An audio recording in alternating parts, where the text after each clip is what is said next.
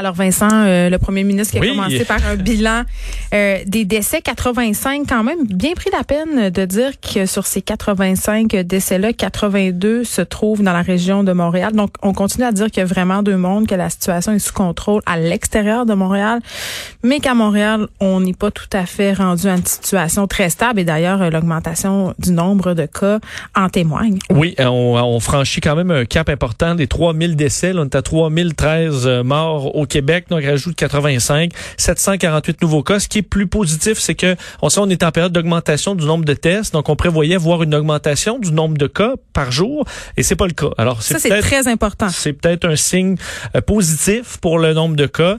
Euh, même chose pour les hospitalisations. Hein, ça fait quelques jours que c'est stable, même des fois en légère baisse, euh, avec seulement 7 cas de plus en, hospitalisés et moins 6 aux soins intensifs. Alors on n'ajoute pas de pression au réseau. C'est peut-être les deux bonnes nouvelles là-dedans, en disant que c'est un point de presse un peu particulier. Euh, on aurait dit un speech de mon père. Ouais, un peu qui est euh, sur la défensive, s'explique beaucoup, a voulu défendre, euh, de, de, changer d'idée, défendre euh, son bilan, se défendre la parution vendredi après-midi du, du des rapports de l'INSPQ. Un hasard? qu'on attribue effectivement un peu au hasard. on va en reparler en détail. On va aller à la période de questions tout de suite.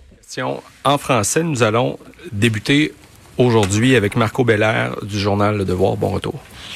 Bonjour, euh, Monsieur le Premier ministre. Bonjour, Docteur Arruda.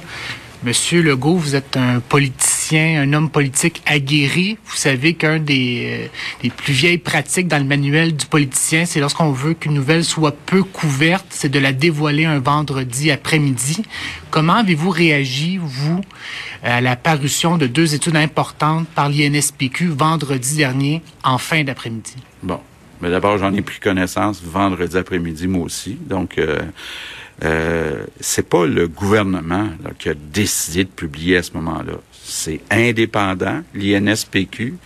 Ils ont décidé, parce qu'ils étaient prêts à publier vendredi après-midi, comme je le disais tantôt, s'ils avaient retenu l'étude jusqu'à lundi, il y a des gens qui auraient dit pourquoi ils ont retenu une étude pendant trois jours?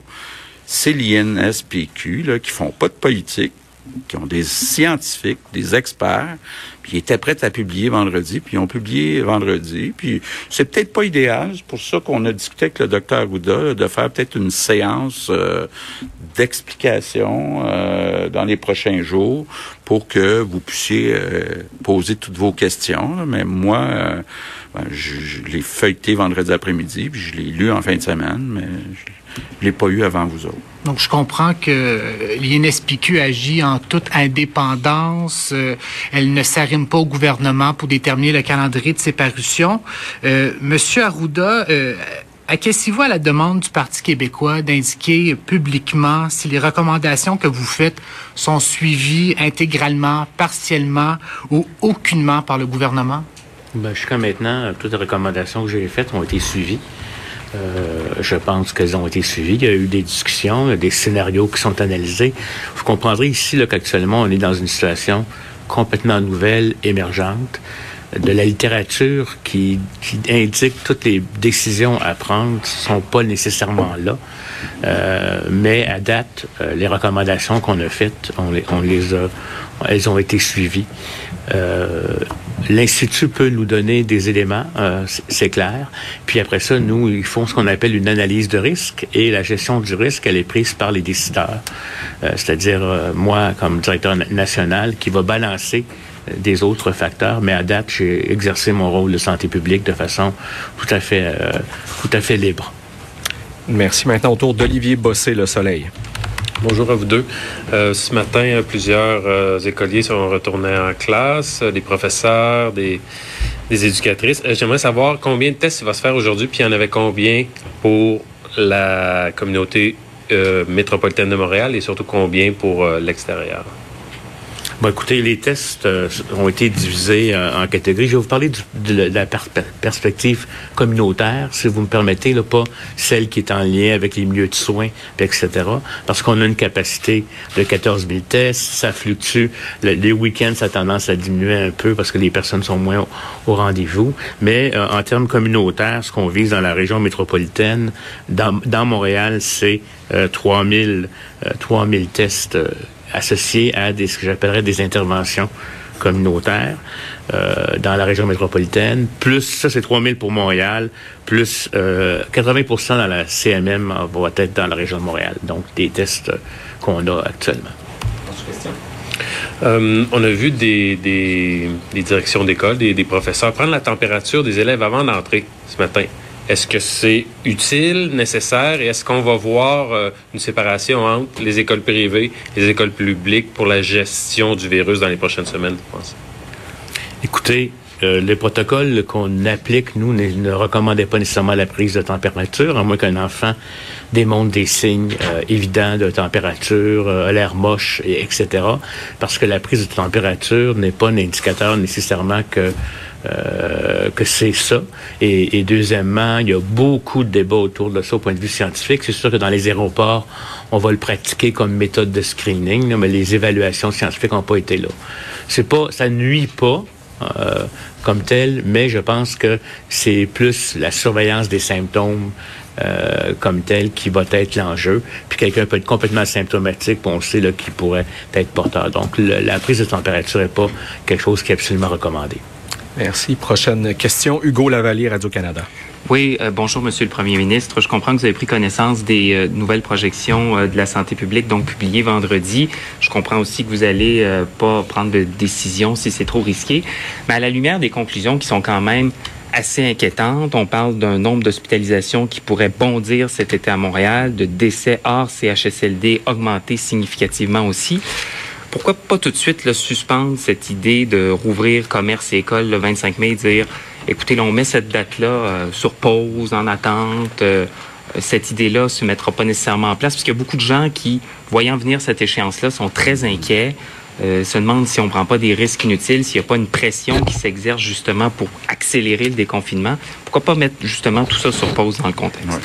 Ben, l'objectif de mettre des dates potentielles, c'est de donner la chance aux gens de se préparer. C'est pas simple réouvrir une école, c'est pas simple réouvrir un commerce.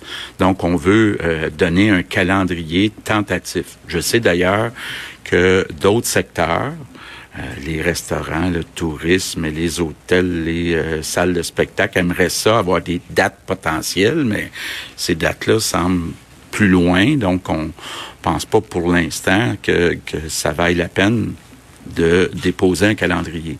Mais pour euh, les écoles, les commerces. On pensait que c'était une bonne idée euh, que les gens se préparent. Encore une fois, on va suivre la situation, effectivement, que ce soit euh, les études de la INSPQ ou que ce soit parce qu'on a pris la décision avant même ces études-là. Donc, tous les chiffres que nous donne le docteur Arruda, pour l'instant, la situation n'est pas sous contrôle à Montréal. La situation est inquiétante. Puis, il n'est pas question de réouvrir les commerces, les écoles, les services de garderie avant le 25. Puis, c'est possible que ça soit repoussé après le 25 si la situation s'améliore pas. Alors Vincent, on insiste vraiment sur cette possibilité hein, de changer d'idée, que ce soit euh, concernant les commerces ou pour les écoles qui pourraient euh, seulement réouvrir qu'en septembre. En tout cas, tu sais ce que j'en pense déjà de ce dossier-là. Moi, je pense que c'est ça qu'on devrait faire dans la région de Montréal. Parce que à l'extérieur, euh, j'enverrai mes enfants sans problème. D'ailleurs, on a eu plein de témoignages depuis ce matin. Ça se passe très bien. Oui, bon, je pense qu'effectivement, ça se passe plutôt bien, mais on a remarqué là, depuis le début que souvent, on nous laisse des petits indices. On nous prépare. Là, on nous prépare. Et c'est la première fois que François Legault euh, ben, en fait, on l'a sous-entendu, mais là, c'est assez clair que on peut très bien repousser la rentrée scolaire en septembre à Montréal. Et à mon avis, c'est parce qu'on l'envisage très sérieusement. Là. Le 25 mai, si on l'a repoussé encore une fois ou deux, ben ça fait plus de sens. Là, de le tu renvoies pas les enfants, tu mobilises pas autant de monde justement pour deux semaines. Exact. Donc, euh, visiblement, c'est dans c'est dans le calendrier. Euh, vous rappelant quand même que le, au centre de ce point de presse là, on disait beaucoup de d'explications. De, oui, mais on est quasiment rendu à, on dirait qu'il répond à Lise sur Twitter. J'ai lu, j'ai lu ça, j'ai vu ça. Oui, et euh, on, on, a, on a senti le besoin chez François Legault d'expliquer et de se défendre sur les, le fait de changer d'idée, en expliquant que c'est graduel. Entre autres, le dossier sur le fait que des grands-parents peuvent voir leurs petits-enfants pour les garder, mais pas pour souper le soir. Euh, il y a certaines... l'école, les réunions familiales aussi. à un moment donné, les gens cherchent la logique. Et euh, ce qu'il explique, c'est qu'il faut y aller de façon graduelle. Alors, on peut pas tout tolérer d'un coup.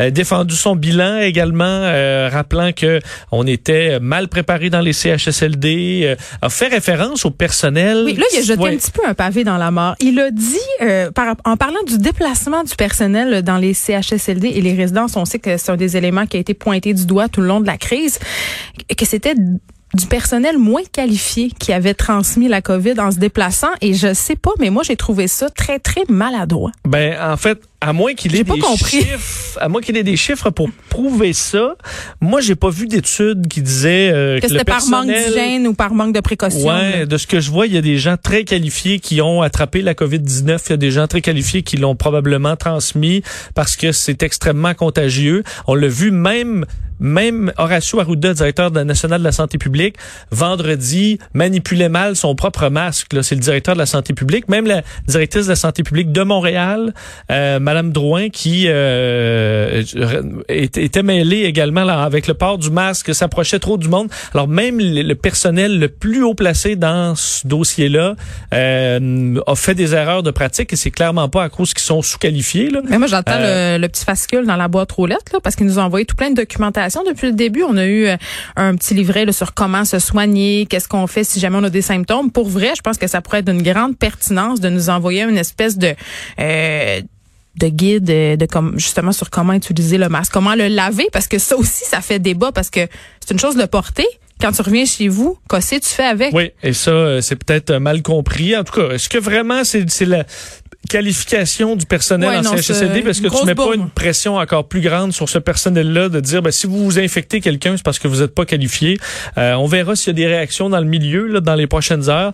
Euh, rappelant euh, qu'il a défendu aussi ce rapport là, ces deux euh, rapports publiés vendredi après-midi.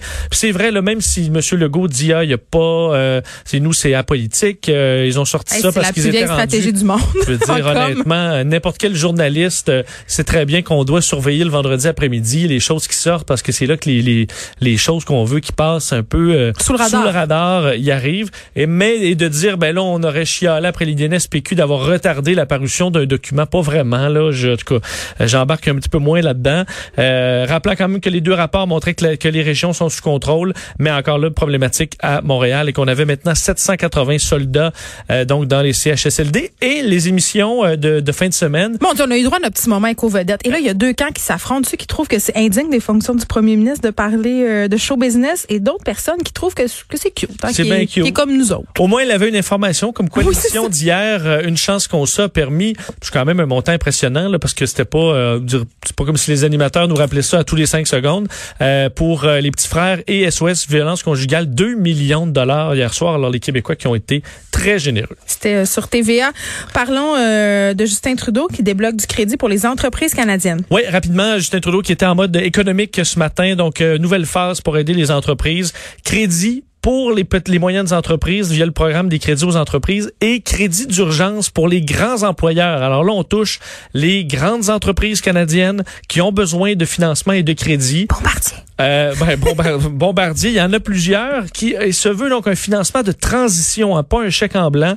On aura à, respecter plusieurs critères pour avoir ce montant-là, qui a pour objectif de faire éviter entre autres les faillites hmm. et protéger les emplois. Si tu prends l'argent, Geneviève, tu dois entre autres t'engager à maintenir les emplois. Alors ça sert pas à faire une restructuration, ça sert pas non plus à couper dans le régime de retraite. On doit respecter les ententes, euh, respecter l'environnement aussi, limiter les rémunérations des dirigeants. Alors on prend pas cet argent-là pour se payer des parachutes dorés et on doit dévoiler la structure financière complète de l'entreprise au gouvernement pour montrer qu'on fait pas de d'évasion fiscale. C'est ça, il y en a peut-être qui vont dire bon, finalement on est correct. On prendra pas. Euh, alors à suivre, mais c'est un, on verra quel genre de montant on évalue euh, que ce programme coûtera. On termine avec Dominique Anglade, couronné euh, chef du PLQ. Oui, écoute, ça s'est fait tellement rapidement dans une course qui était, faut dire, extrêmement peu suivie euh, depuis le ben début de la pandémie, comme la course les conservateurs et du PQ aussi. Là. Mais Alexandre Cusson, le deuxième candidat, donc s'est retiré de la course à la direction du parti ce matin et euh, en réunion, euh, en caucus d'urgence ce midi, eh bien on a couronné euh, Dominique Anglade, unique candidate qui était toujours en liste, celle qui C'est la première femme? je pense que oui. On verra pour les. Je pense qu'il y a comme quelques premières à, la tête du à, travers tout ça. Euh, députée montréalaise qui succède donc à Philippe Couillard à titre de chef. Ça, ça remonte Philippe Couillard, mais c'est quand même, sa, sa, successeur à Philippe Couillard à titre de chef du PLQ. Euh, évidemment, c'est c'est un scénario qu'on ne souhaitait pas en Parti libéral avoir un couronnement, mais en même temps, les courses font si peu jaser que euh, au moins pourront se concentrer sur euh, sur euh, la politique et à faire leur travail d'opposition. C'est un peu ça leur job, c'est drôle que tu dises ça. Exactement. On se retrouve tantôt. Salut. De 13 à 15, les effrontés.